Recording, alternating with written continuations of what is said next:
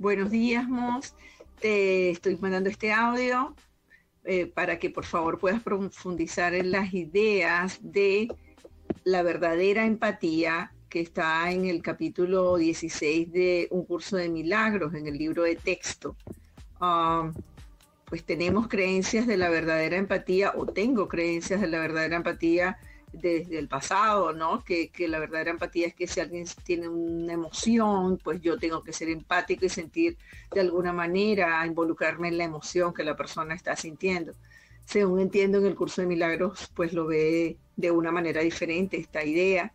Entonces, eh, en el párrafo 6 habla de que, que, tal vez se nos pida hacer algo absurdo eh, y que te dice, he dicho que si un hermano te pide que hagas algo que a ti te parece absurdo, que lo hagas.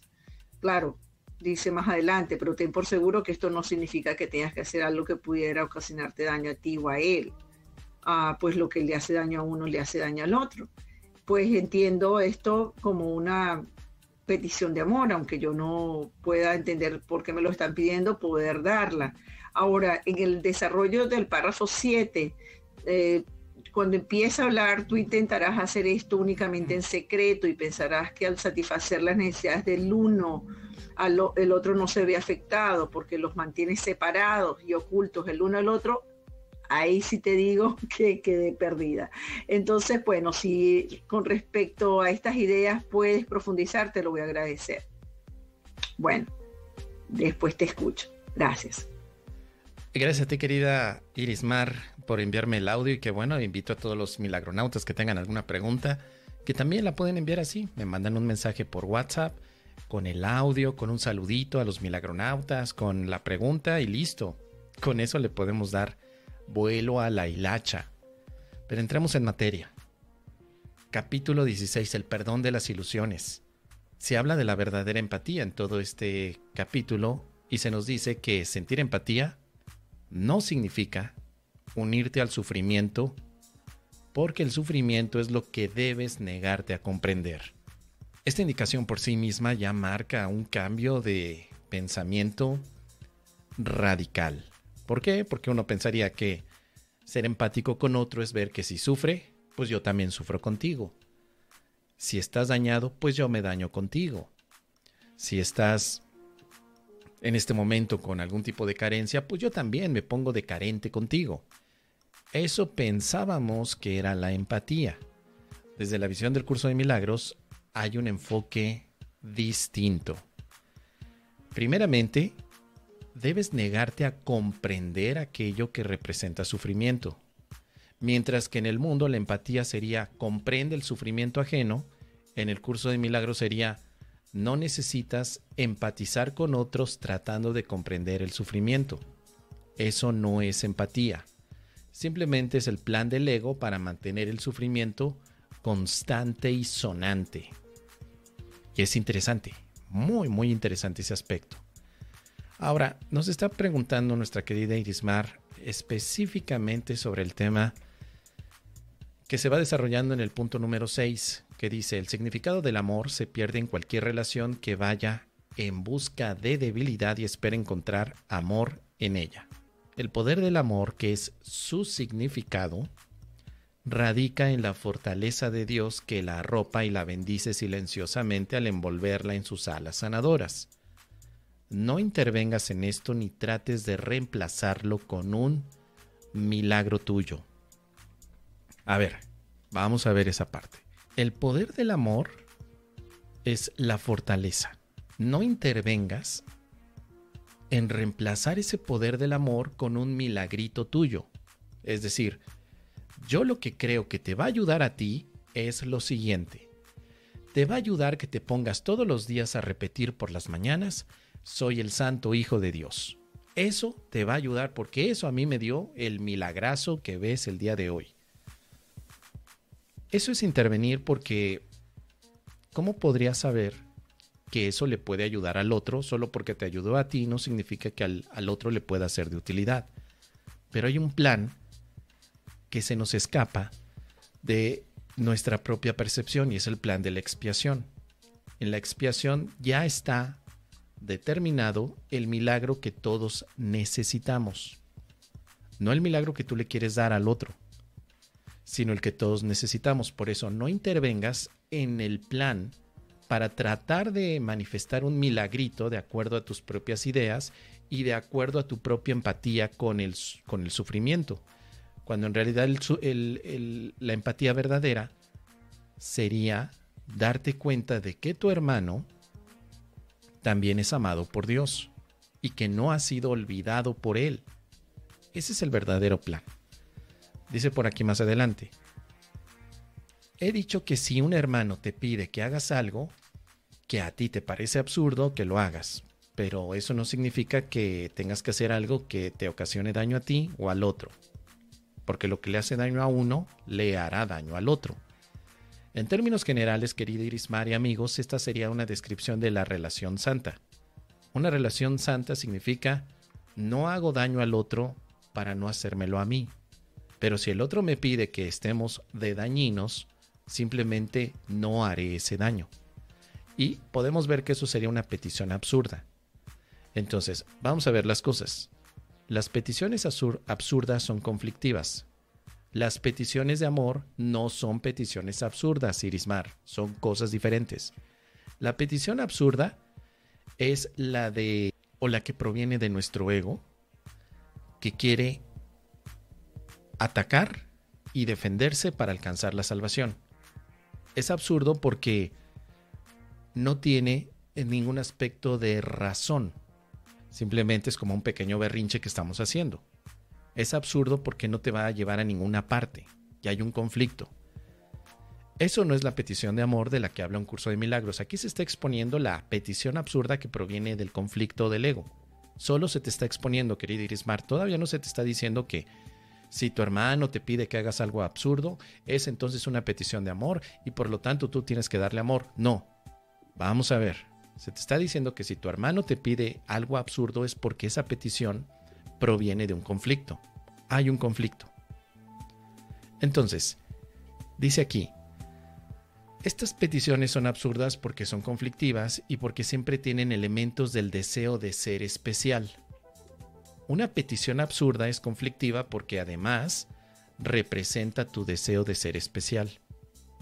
Entonces vamos a poner un ejemplo, ¿no? Yo te digo, Irismar, cada vez que yo te mande un mensaje, me lo tienes que contestar a huevito. Me lo tienes que... A mí no me importa qué estés haciendo, Irismar. Tú me lo contestas a huevito.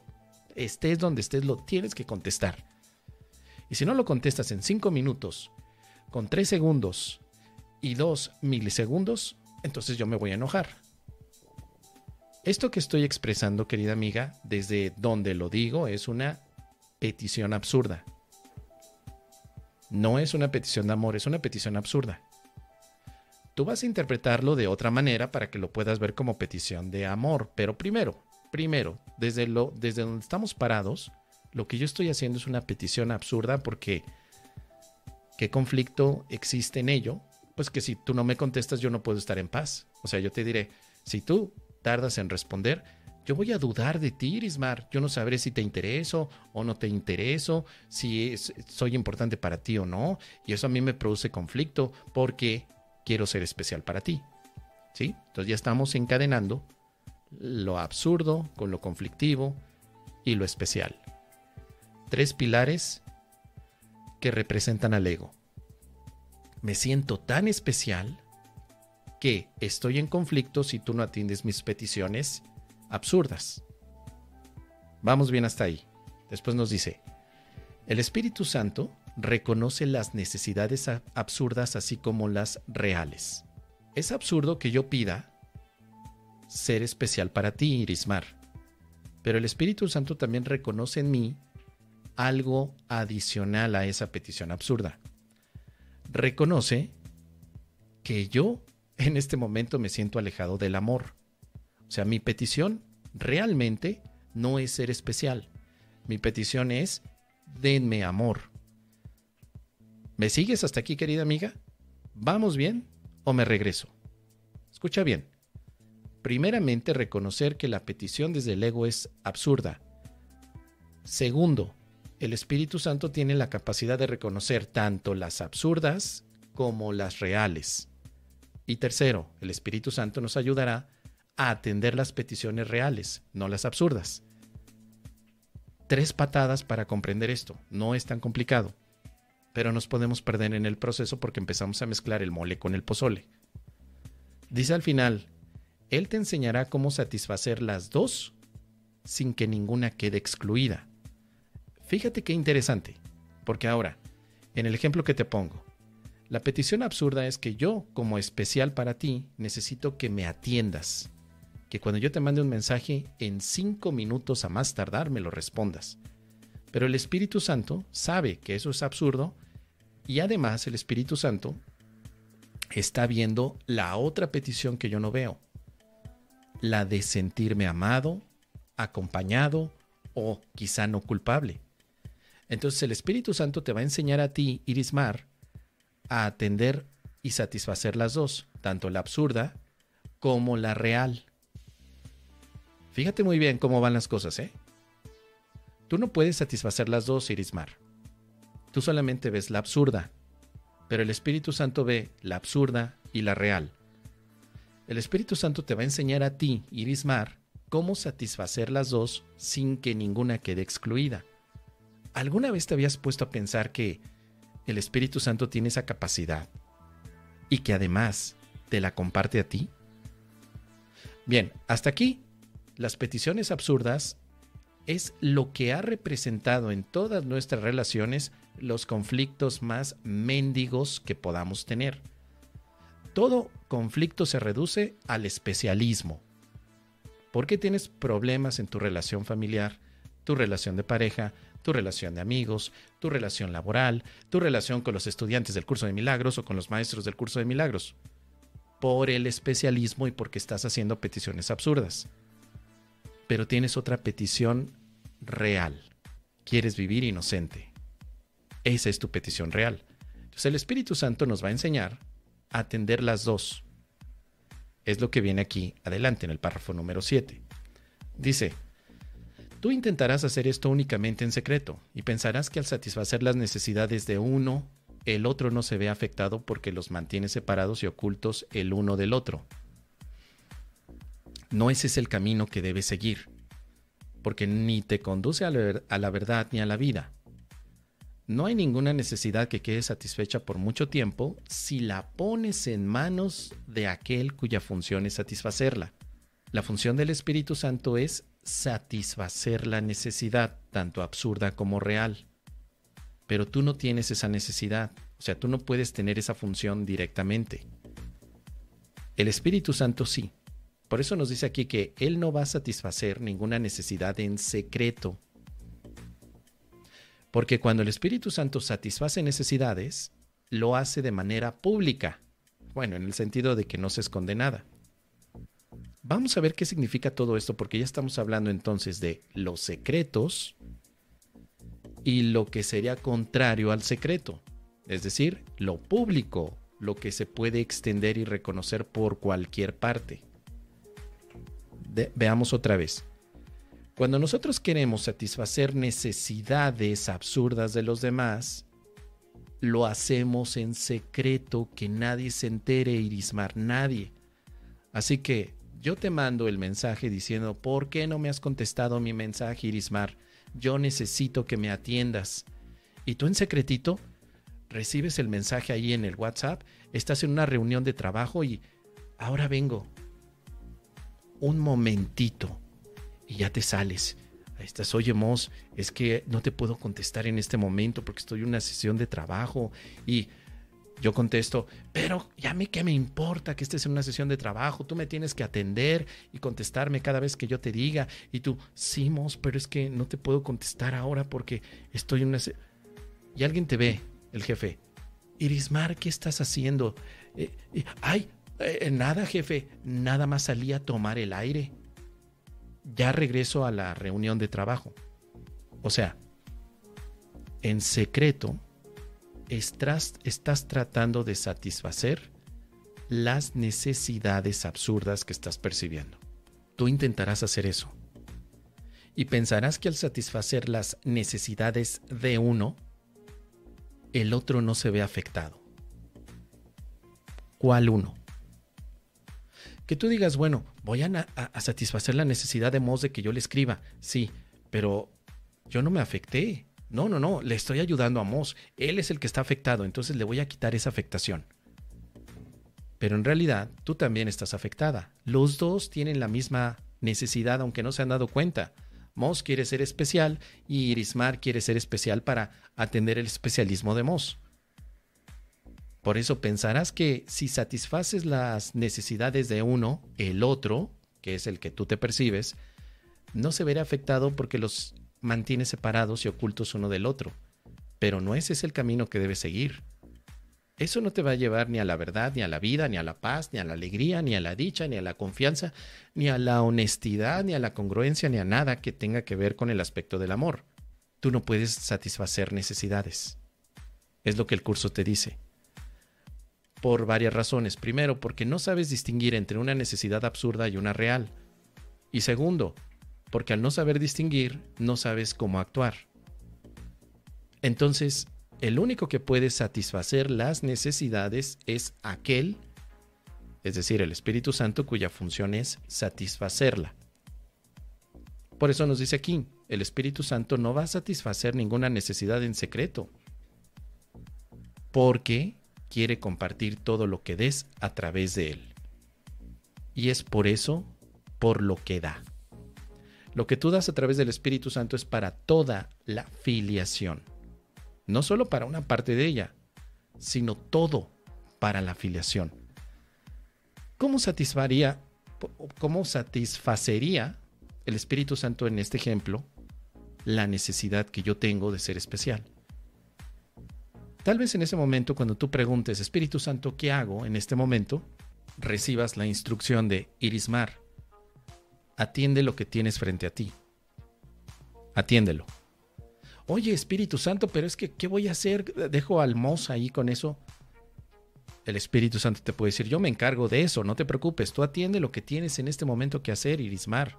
Atiéndelo porque es importante lo que estás haciendo allí. Y yo, por acá, pero ¿por qué no me contesta Irismar? ¿Qué le pasa? ¿Qué le ocurre? Tiene que contestarme. ¿Qué le pasa? Y entonces digo, a ver, ya, ya, tranquilízate, tranquilo. Calmantes montes, tranquilo. Ya. Y empieza a ocurrir algo tal vez que no había experimentado. ¿Verdaderamente necesito que ella me atienda en este momento? Tal vez no. Tal vez no necesito esta necesidad que sea cubierta en este momento. Si yo llego a sentir eso, querida Irismar, en ese instante, ya hay una necesidad que se atendió. La necesidad de comprender que tú no eres mi juguete, ni mi títere. La necesidad de comprender que la confianza también se establece en la relación. Hay una necesidad que se está sanando cuando permitimos que el Espíritu Santo intervenga. Pero si tú tratas de satisfacer o ser el satisfaci... ¿Cómo sería? El satisfactor, perdón. Me iba a inventar una palabra. Si tú quieres ser el satisfactor de tu relación, probablemente te equivoques una vez más. Y esto qué bien nos cae en el momento que estamos teniendo relaciones con diferentes hermanos. Siempre queremos ser el satisfactor. Quiero satisfacerte. Pero eso es imposible.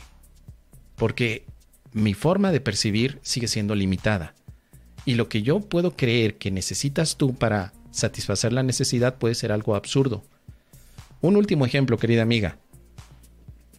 Cada vez que yo iba a la casa de mi tía Carmen, ella percibía en mí una gran necesidad. Y entonces me decía, mi hijo, ven para acá, siéntate. Me sentaba. Se iba a la cocina y me preparaba unos tacos de nenepil. Ten, mijo, cómelos. Estás muy flaco. Yo, pero, pero, pero es que tía, no tengo hambre. Cállese, cállese y coma, que está muy flaco y desnutrido. No sé por qué su madre no lo cuida y no lo alimenta pero es que no tengo hambre. De hecho, acabo de comer. Mi mamá me hizo hace rato unos chilaquiles con pollo. Mi tía percibía que yo estaba en una petición absurda, porque me decía, no, no, no, cállate, yo estoy percibiendo en ti que tú estás muy flaco. Deberías de ver a tus primos. Ve nomás esa rebosante panza que tiene y tú no tienes panza, mijo. No te están alimentando bien, voy a hablar con tu madre. Yo, no, espérate tantito, tía, no, yo, es que no tengo necesidad de comida. Ella insistía. Hasta que llegaba un momento en el que yo por pura vergüenza me lo comía. Y al día siguiente otra vez. Y cuando la visitaba. Y, y, y tal vez por eso hoy me gustan tanto los tacos de nenepil. Tal vez. Quizá. Pero mi tía percibía una necesidad absurda en mí y trataba de responderla de acuerdo a como ella quería, porque además lo hacía en secreto, ¿eh? Ya que no estaba mi madre, no estaban los demás, en secreto me alimentaba, como diciendo, ay, ay, es que no van a entender que tú necesitas comer más. Yo, no, no, es que yo ya comí. Ella me decía, no, aquí en la casa todos comen hasta parecer unos botijones. Pero, pero tía, es que, bueno, está bien, y así fue como me, empecé a, creer la idea de que yo necesitaba comer taco de nenepil para sentirme atendido. Y hoy cada vez que me quiero atender, digo, oiga paisa, deme tres tacos de nenepil, justo como la tía Carmen los hacía, porque ay, mi tía Carmen, de no ser por ella, no podría comer estos tacos de nenepil. Así que concluyendo, mi querida amiga Irismar, espero que esto te haya quedado un poquito más claro. En conclusión, tú no sabes detectar peticiones de amor. Yo tampoco. Tú y yo solamente aprendimos a detectar peticiones absurdas. Necesitamos ayuda del bueno bueno, del mero mero, de aquel cuya función es ayudarnos a satisfacer ambas necesidades, tanto las absurdas como las reales. Por lo tanto, Espíritu Santo, dime qué debo hacer al respecto, pero pongo en tus manos todas las necesidades. Dime qué debo hacer al respecto para poder atenderlas tal como tú quieres que las atienda. ¿Qué te parece, querida Irismar? Déjame tus comentarios.